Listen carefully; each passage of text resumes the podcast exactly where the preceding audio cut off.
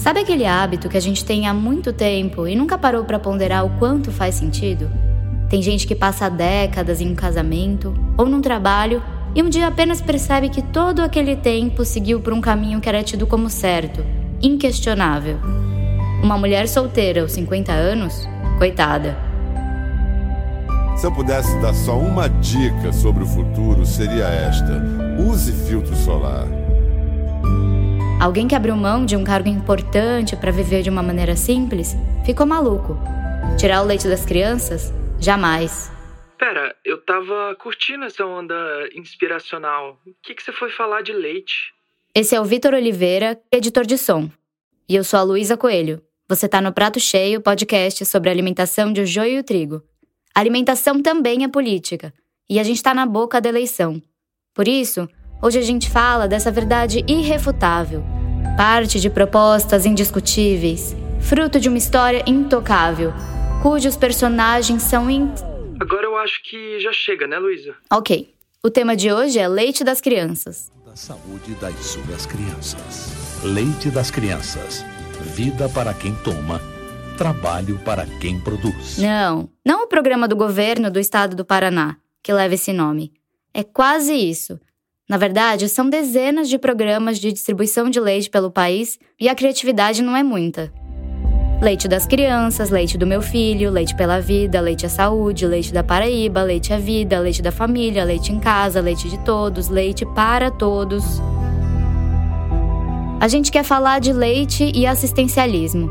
Ficamos nos perguntando quando esse produto foi elevado à categoria de alimento fundamental. E mais, quando foi que virou moeda de troca que esbarra em conflitos de interesses, clientelismo e favorecimentos na política? Desculpem-nos os paranaenses, vai ter que rolar um recorte sim, mas com um primo um pouco mais velho e sudestino do leite das crianças.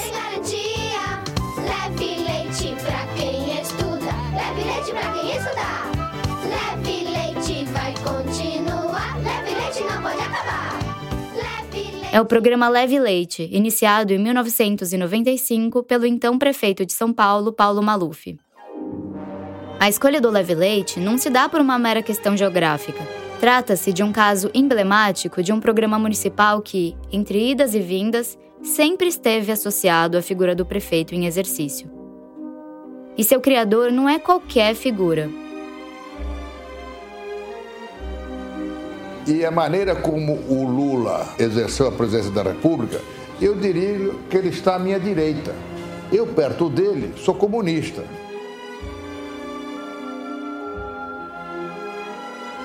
Em execução até hoje, o programa passou pelas mãos de diferentes mandatários que não só seguiram fazendo sua manutenção nesses quase 30 anos, mas o usaram como estratégia de campanha política.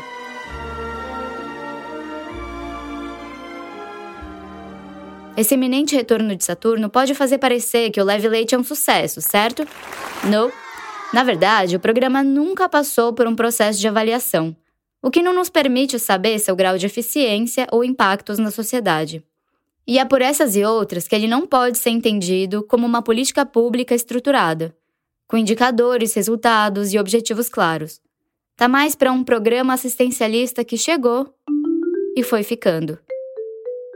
E pior, edificou com bases comerciais uma ideia enfeitada de presente para populações vulneráveis e que se tornou inquebrável. Tirar o leite das crianças, pode? Não pode! Quem nos ajuda a entender isso é Caterine Cara Georgiades, advogada que se debruçou sobre o programa Leve Leite durante sua pesquisa de mestrado na área de saúde pública. Ela foi conselheira do Conselho Nacional de Segurança Alimentar e Nutricional entre 2012 e 2019. Então, se ele nasce de uma forma de simplesmente doar leite em pó é, para crianças que frequentam a escola de uma forma universal, sem qualquer previsão de monitoramento e avaliação da eficácia dessa política, isso se prolonga ao longo dos anos? Já faz tempo que o Prato Cheio flerta com o trabalho da Caterine. Inclusive, a gente recomenda a leitura, porque de onde vem o turbilhão de informação que você vai ouvir aqui tem muito mais. São páginas e páginas onde ela analisa o programa Leve Leite por diferentes perspectivas sociais, políticas, econômicas e históricas. A pergunta principal dela era a seguinte: O que estaria por trás das decisões dos agentes públicos de manter o programa por tanto tempo, mesmo sem resultados de avaliação, ou então mudanças que oferecessem alternativas melhores para garantir o direito à alimentação adequada? Então, isso é criado naquele momento e é mantido e é utilizado, seja para promoção e reeleição, né, ou eleição, manutenção de partido, enfim, ou para oposição a uma visão anterior.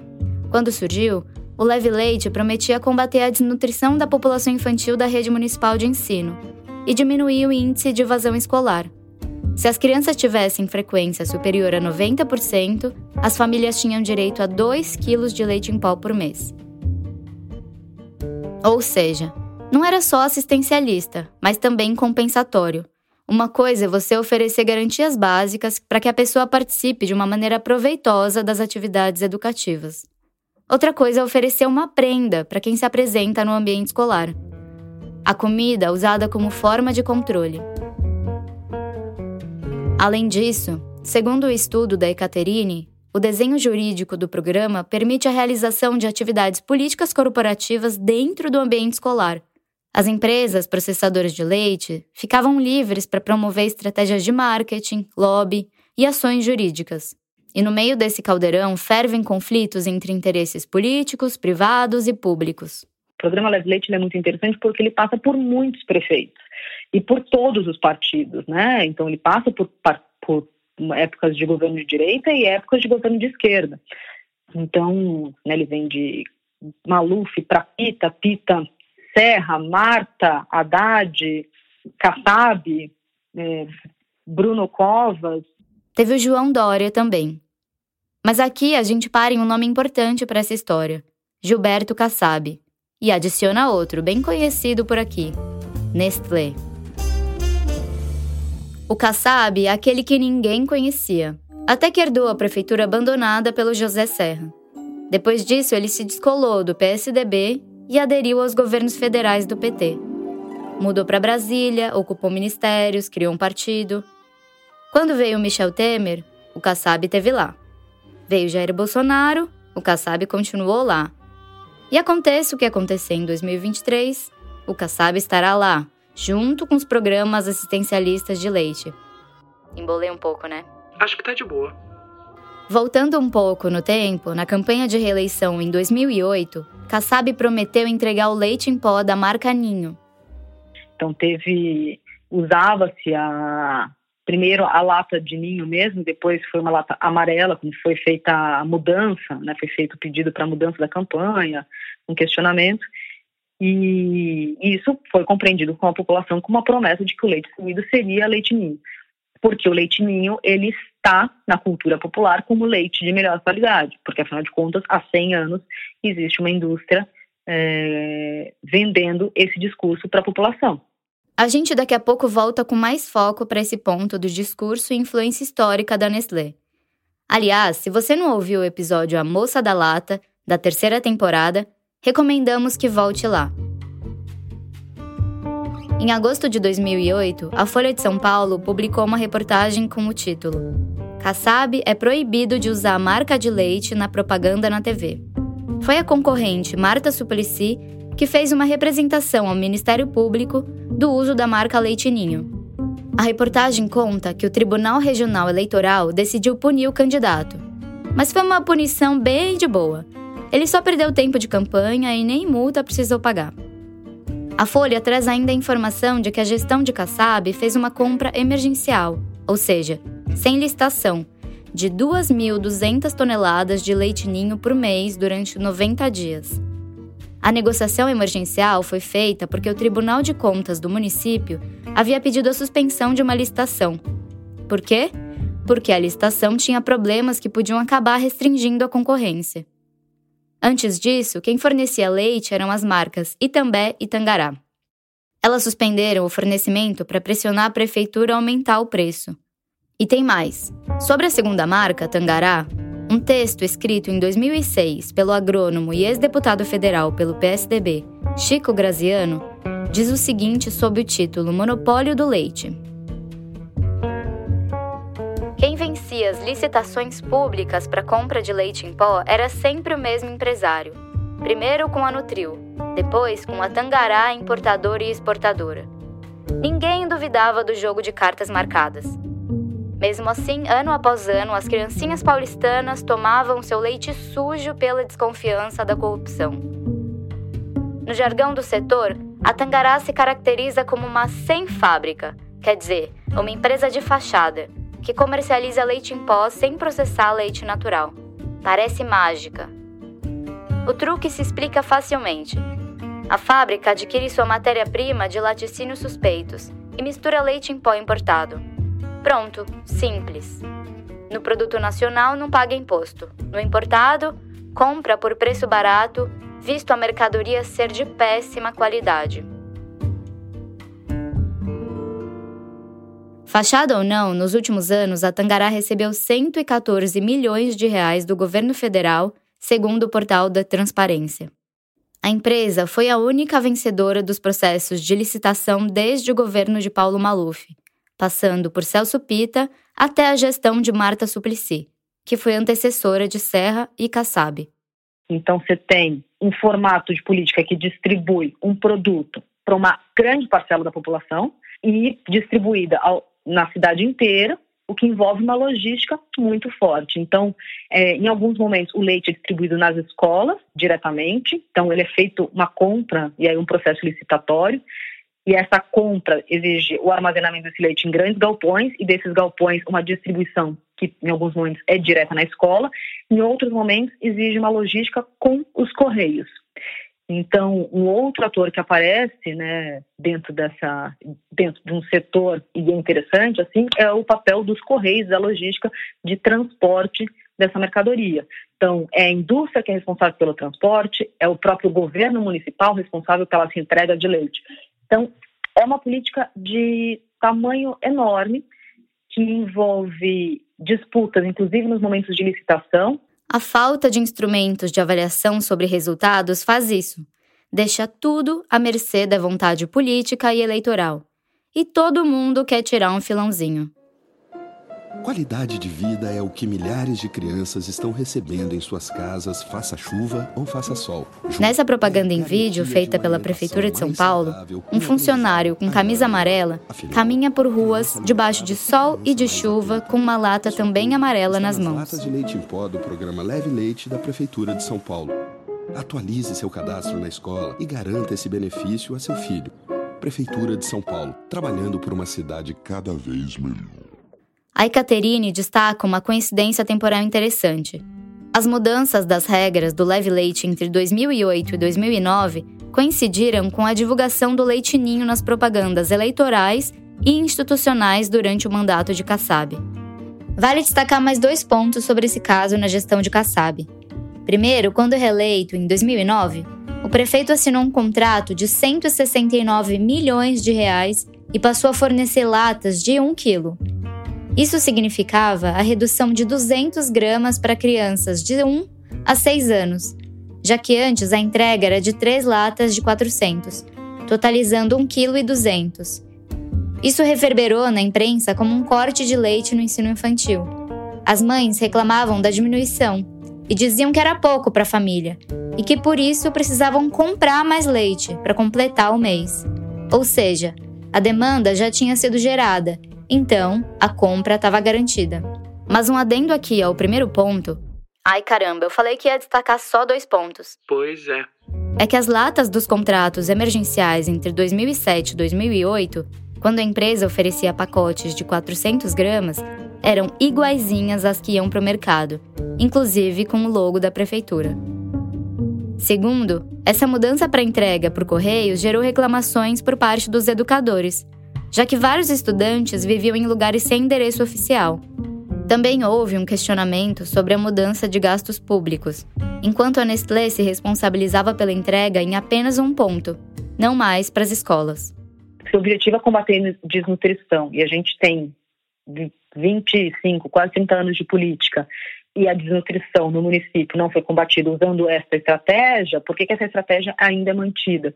Né, o que, que foi feito que falhou na execução das políticas de segurança alimentar e nutricional para se manter por tantos anos essa política. E, e o que mantém né, um dos aspectos que mantém fortemente é o interesse de empresas, no, no geral, no mercado consumidor enorme. A Ecaterine chama atenção para o descolamento entre o leve leite e as políticas de segurança alimentar e nutricional do Brasil. Desde o desenho inicial, não teve nenhuma referência expressa ao conceito de segurança alimentar e nutricional. Essa alusão só se deu em 2013, durante a gestão Haddad por uma lei municipal que menciona a Lei Federal de Segurança Alimentar e Nutricional, de 2006. Mas foi só em 2016 que veio o primeiro Plano Municipal de Segurança Alimentar e Nutricional. E aí então, finalmente, a Prefeitura previu a necessidade de avaliar o programa Leve Leite, quase 30 anos mais tarde. Isso seria feito até 2021, mas o prefeito Fernando Haddad não concluiu esses planos até o fim do seu mandato. Então, quando o Haddad manifesta ali né, o interesse de modificar, encerrar ou melhorar essa política, por conta da implementação de uma política municipal de segurança alimentar e nutricional, né, mais ampla, completa, vinculada e derivada do, da política nacional de segurança alimentar e nutricional, com a instalação de um conselho municipal e de normas municipais e uma melhoria absurda na alimentação escolar, no programa de, municipal de alimentação escolar, né, com a coordenação de alimentação escolar superativa e com projetos e, e práticas muito interessantes nessa área, mesmo naquele momento, foi difícil bancar, porque aí chega sempre um momento de eleição e reeleição, e qualquer atitude feita com esse programa naquele momento seria impopular. É, como já foi, simplesmente o fato de falar que poderia ser mexido. O legislativo também atuou para amenizar o peso do executivo, com algumas normas e projetos. Teve até uma proposta curiosa do vereador Laércio Benco, do PHS. Ele queria segurar a opção de troca às crianças beneficiárias do Leve Leite dos 24 quilos anuais de leite em pó integral por um notebook. Quer trocar a máquina de lavar por este videogame maravilhoso, Gustavo? Sim ou não?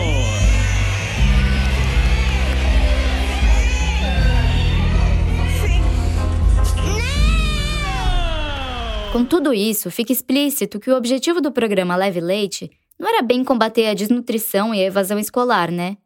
A gente já entendeu que tem muito interesse aí e uma vontade de agradar não só empresas e figuras políticas, mas também as parcelas mais vulneráveis da população, na base da famosa troca de favores.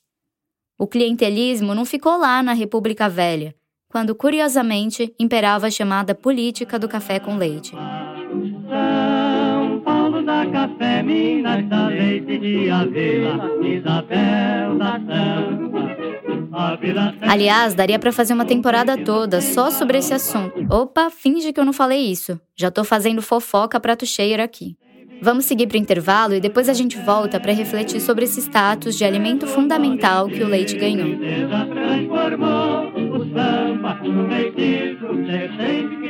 O joio e o prato cheio são mantidos com apoio de organizações da sociedade que atuam na promoção da alimentação adequada e saudável. ACT Promoção da Saúde, Instituto Ibirapitanga, Instituto Clima e Sociedade e a Fundação Heinrich Ball são apoiadores regulares dos nossos projetos. O leite foi um dos primeiros alimentos a ser objeto de pesquisa, legislação e políticas públicas e fiscalização sanitária. O consumo era uma das características de países ditos civilizados e desenvolvidos. Então, o governo buscava incentivar seu consumo. E o início da discussão sobre a importância do leite para a alimentação infantil e sua recomendação como alimento essencial à dieta das crianças brasileiras coincide com a chegada de uma gringa aqui no Brasil. Quem será? Quem será? Hello, pessoal! Aqui é a moça, a da lata, lembra de mim? Gente, parece até que o prato cheio é obcecado pela Nestlé. Mas eu juro que vale a pena voltar lá nos episódios A Moça da Lata e no Ups, a Nestlé aprontou de novo. Talvez a gente tenha mesmo um certo apego a esse assunto. Mas quem será mais insistente, hein? Nós ou a Nestlé? No mesmo ano em que a marca começou a operar no país, o governo do presidente Epitácio Pessoa criou novas regras para o serviço de indústria pastoril do Ministério da Agricultura, Indústria e Comércio. Dentro desse serviço, a seção de leite e derivados deveria fiscalizar a indústria de leite e derivados. Na prática, essa galera divulgava estudos científicos e promovia cursos e mentorias para produtores, donas de casa, mães, médicos, entre outros. O objetivo era mudança de hábitos em benefício da população e do progresso do país, afastando-a da ignorância. Ali naquele contexto, claro, de muito rural para um contexto mais urbano, que a luz elétrica chegava, a possibilidade de ter geladeiras e conservação de alimentos de outras formas. Então, tirar leite de vaca e tomar o leite no campo era uma coisa errada. Consumir um leite pasteurizado e processado pela indústria e esterilizado e embalado em latas era uma coisa saudável. Em 1925, foi realizada na cidade do Rio de Janeiro pela Sociedade Nacional dos Agricultores a primeira Conferência Nacional do Leite, com patrocínio do governo federal. O evento reuniu políticos, produtores, empresas e médicos em torno da discussão sobre a importância do consumo de leite para a saúde da população e o desenvolvimento infantil. E foi pensando nas crianças que teve até peça de teatro, uma delas chamada Atrás do Pote de Leite. O protagonista é Carlos, um menino curioso em relação ao processamento do leite, da produção até a comercialização final. Tem outra ainda, chama Fada da Saúde. E agora eu vou tentar colocar toda a minha animação aqui para interpretar a fala final dessa obra super animadora. Bora lá! Se quer saber onde seus companheiros encontram a fórmula para saudável alegria com que se agitam e aprendem os seus deveres, digo-lhes em duas palavras: no leite! E no fim, a mensagem principal: Viva o leite! Daí o personagem pega um copo de leite que tá sobre a mesa e bebe. Um brinde, minha gente. Não de leite. A gente chegou a falar em outros episódios sobre as publicações que a Nestlé direcionava e direciona ao público no formato de material educativo e marqueteiro. Mães e agentes da saúde sempre estiveram entre os principais alvos da empresa. Mas aí ela descobriu que a educação e as instituições de atendimento à criança também eram um prato cheio. Numa edição de 1940 da Revista da Semana, a empresa divulgou informações sobre a entrega da chamada merenda escolar Nestlé. Um dos itens que os estudantes recebiam era. Eu tô aqui para deixar claro que a Nestlé não colocou um centavo nesse podcast subversivo. O leite moça. E é claro que também tinha leite em pó. Em 1949, foram 300 mil dessas merendas. A Nestlé dizia ter o objetivo social de combater a mortalidade infantil e assegurar o desenvolvimento das crianças.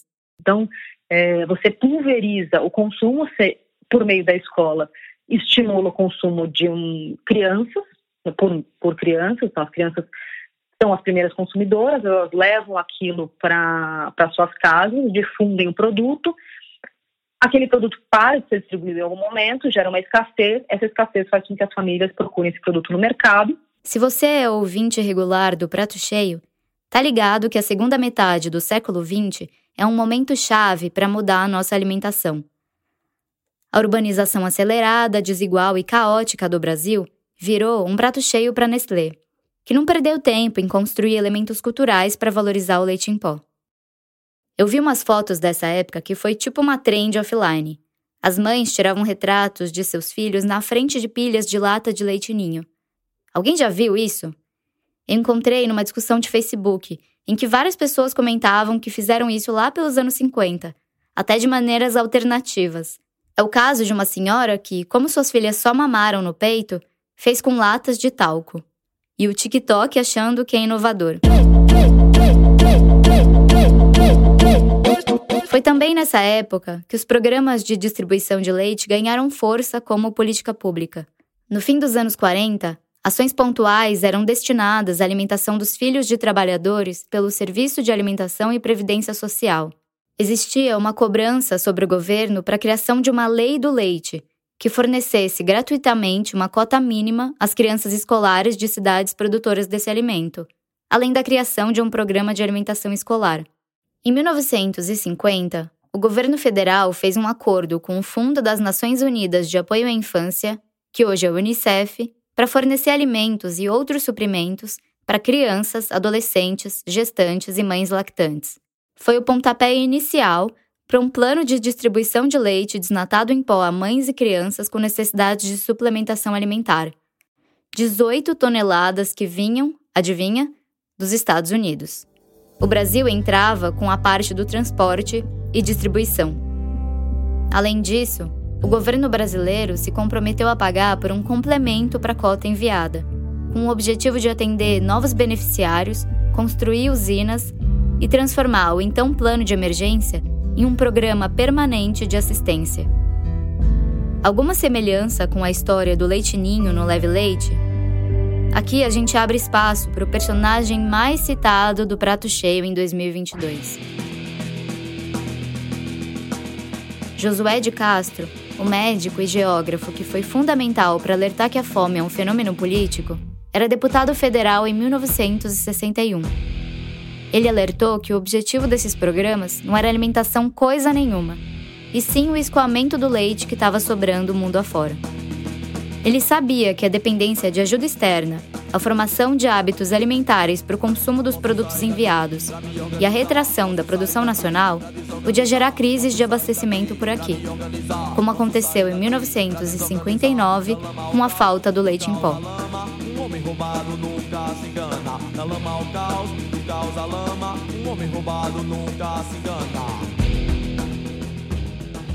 E para fechar esse bloco, vale falar de um programa de âmbito federal que também foi criado à imagem do seu criador. Em 1986, o presidente José Sarney instituiu o Programa Nacional do Leite para Crianças Carentes, popularizado como o Leite do Presidente, ou o Leite do Sarney, e que foi alvo de denúncias de fraudes, tráfico de influência, corrupção e desvio de recursos. O período era o início do Plano Cruzado, marcado por alta inflação, instabilidade econômica, congelamento de preços e falta de produtos. Neste e em outros supermercados, em lojas, nos armazéns, aparentemente no Brasil do Cruzado o problema da inflação acabou. Mas não é este o único problema que a dona de casa vai ter pela frente. Por exemplo, o leite ninho, que está tabelado, até ontem não havia nesse supermercado. Chegou uma pequena remessa e cada cooperante desse supermercado só pode comprar duas latas pequenas, porque também não existem aqui latas grandes de leite ninho. Essa é a versão repórter de Aloysio Mercadante, em 1986 na TVT. A gente vai para o intervalo e já volta. O Prato Cheio é financiado em parte por doações de ouvintes. Você pode ajudar sendo um integrante do Sementeira, nosso programa para apoiadores. Além de contribuir para as nossas investigações, você ganha descontos em livros, restaurantes e muitas outras coisas. E ainda tem acesso antecipado aos novos episódios do nosso podcast.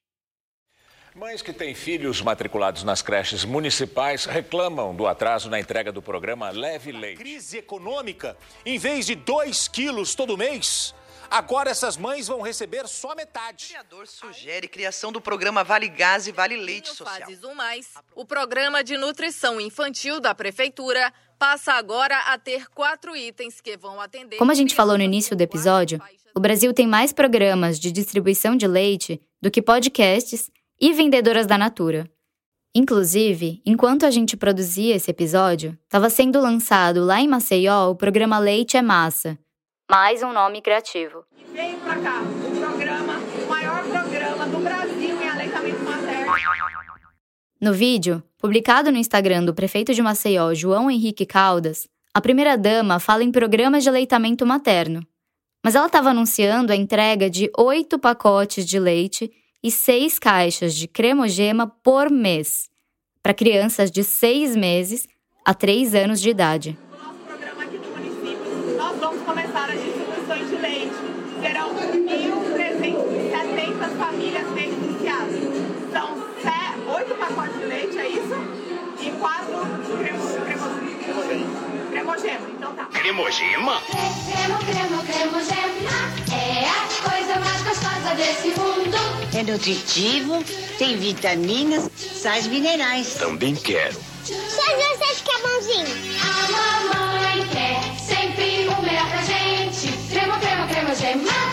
Bom demais. Esses programas são frequentemente temas de notícia, seja por promessas de campanha de candidato, lançamento, corte de recursos ou qualidade do produto entregue. Pouco se fala sobre resultados de mecanismos de monitoramento ou avaliação. Mas grande parte desses programas muitas vezes não prevêem de forma muito clara como vai ser feita essa estratégia de monitoramento, inclusive de avaliação do impacto dessas ações que estão sendo implementadas, né? E muitas delas, a partir é, sequer fazem algum tipo de ação de monitoramento. André Teixeira Vessoni é pesquisador da Faculdade de Saúde Pública da Universidade de São Paulo. No trabalho de conclusão de curso, orientado por Patrícia Jaime, professora titular do Departamento de Nutrição da Faculdade de Saúde Pública da USP, ele estudou os programas de suplementação alimentar com leite e a Agenda de Segurança Alimentar e Nutricional Brasileira. Foram mapeados programas em 14 estados e 5 capitais. Com exceção do Viva Leite, que prevê avaliação a cada quatro meses a partir da análise de peso, altura e outras medidas das crianças beneficiárias, os outros programas não prevêem qualquer procedimento de avaliação. É interessante da gente pensar assim, né, o quão difícil é, é, é, é conseguir reformular, né, é, determinados programas, mesmo que a gente tenha, né, diretrizes nacionais muito bem já estabelecidas. A gente tem, por exemplo, os planos estaduais de segurança alimentar e nutricional, os planos municipais, né, e, na verdade, a gente observa uma grande dificuldade, uma grande demora né, em termos de, de repensar um realinhamento. Já um dos únicos exemplos que implementou algum tipo de avaliação dentre os programas analisados por André foi o PAA Leite de Minas Gerais, cujo relatório foi produzido a partir de dados do CAD único. Então, é possível usar os dados do CAD único para monitorar a efetividade do programa, por exemplo. Né? E quando a gente olha para o programa do Leite do Meu Filho, a gente não observa, por exemplo, nenhum dado de critério uh, relacionado à vulnerabilidade social ou qualquer outro tipo de vulnerabilidade que não seja o critério idade, né, uh, eh, para a distribuição das fórmulas ou do leite, uh, leite integral de vaca. Segundo a pesquisa de André, o Programa Municipal de Manaus parece ser o mais distante dos pressupostos da Agenda Atual de Segurança Alimentar e Nutricional, dentre os avaliados. Isso porque, pelas descrições que ele teve acesso, todas as crianças com idade entre 0 e 4 anos seriam elegíveis para receber os produtos. E aí, se a gente for parar para pensar, por exemplo, nas crianças menores de 2 anos, é, todas receberiam fórmula infantil a, a partir desse critério. Isso nos chamou muita atenção de pensar que esse programa ele acontece também dentro das unidades básicas de saúde, que seriam os espaços que deveriam estar protegendo, promovendo, né, o aleitamento materno, que a gente sabe que é uma prática que, além de estar relacionada ao desenvolvimento adequado dessas crianças, é, protege com uma série, com relação a uma série de adoecimentos. O estado do Amazonas faz parte da região com maiores índices de desnutrição infantil do país. Então, quanto mais regionalizado, mais municipalizado aquele programa, ele mais estava relacionado a, a, essas características não muito alinhadas com a, promoção da alimentação adequada e saudável, com a segurança alimentar e nutricional. O Leve Leite também distribui fórmulas a crianças de até dois anos. Esse tipo de ação vai na contramão das diretrizes do Guia Alimentar para Crianças Brasileiras Menores de dois anos, documento do Ministério da Saúde que recomenda o aleitamento materno exclusivo até os seis meses e a continuidade junto com a alimentação até os dois anos. A gente tem, por exemplo, exemplos muito interessantes dentro da própria alimentação escolar do município de São Paulo, que são as compras né, da agricultura familiar de outros gêneros que são distribuídos nas escolas, por exemplo, né, e que, e que fazem uma movimentação muito interessante, por exemplo, de conseguir organizar regiões da, do estado de São Paulo de agricultores familiares que começam a se organizar, começam a, a, a vender para a prefeitura e, e, isso faz um grande desenvolvimento é, regional no local. Ele está falando do PNAE, que já abordamos aqui no Joio várias vezes, inclusive no Prato Cheio. O Programa Nacional de Alimentação Escolar é antigo, vem dos anos 40 mas teve uma série de reformulações justamente no mesmo período da criação do Leve Leite. Essas reformulações, sim, foram mais amplas e mais efetivas, no sentido de garantir acesso a serviços públicos de saúde, alimentação, educação e assistência social e melhoria de renda. Esse também é o caso do Sistema Nacional de Segurança Alimentar e Nutricional, CISAM, da Lei Orgânica de Segurança Alimentar e Nutricional, LOSAN, da Política Nacional de Segurança Alimentar e Nutricional, PNSAN, e dos dois Planos Nacionais de Segurança Alimentar e Nutricional, PLANZAN. Parece um monte de blá blá blá nacional, né? Mas são iniciativas relacionadas à garantia do direito humano à alimentação adequada. E a gente fez questão de citar cada uma porque elas existem e são políticas importantes. Só que desde os últimos anos passam por um desastroso desmonte. Pensando que as compras da agricultura familiar em âmbito federal elas foram drasticamente reduzidas, se não quase zeradas, né? Então, com certeza esses programas eles foram é, praticamente interrompidos, né? E aí a gente vai pensando nos impactos que isso tem tanto para aqueles beneficiários que poderiam usufruir desses alimentos, quanto para aqueles produtores rurais. Vão-se as políticas de segurança alimentar, fica o assistencialismo. Mudam os governos e a roupagem, mas o caráter emergencial prevalece. A gente vive sim uma emergência. A situação de insegurança alimentar bateu recordes esse ano. Ainda não saímos de uma pandemia e as ameaças são inúmeras. Mas parece que a gente fica sempre no vácuo em relação à vontade de mudar estruturas econômicas e sociais e parar de perpetuar a República Velha do cabresto, do clientelismo e da dominação de uns sobre os outros. Será que isso está em algum plano de governo dos candidatos à presidência? Eles podem ser consultados no site do Tribunal Superior Eleitoral. Fica a dica. A pesquisa desse episódio foi feita por Leandro Melito e por mim, Luísa Coelho, que também escrevi esse roteiro e faço a produção executiva do Prato Cheio. Vitor Oliveira faz a edição de som e as trilhas além de dar um close de voz por aqui dessa vez. Brenda Vidal é quem cuida da gestão das redes sociais. O design fica a cargo de Denise Matsumoto e Clara Borges. Obrigada e até a próxima!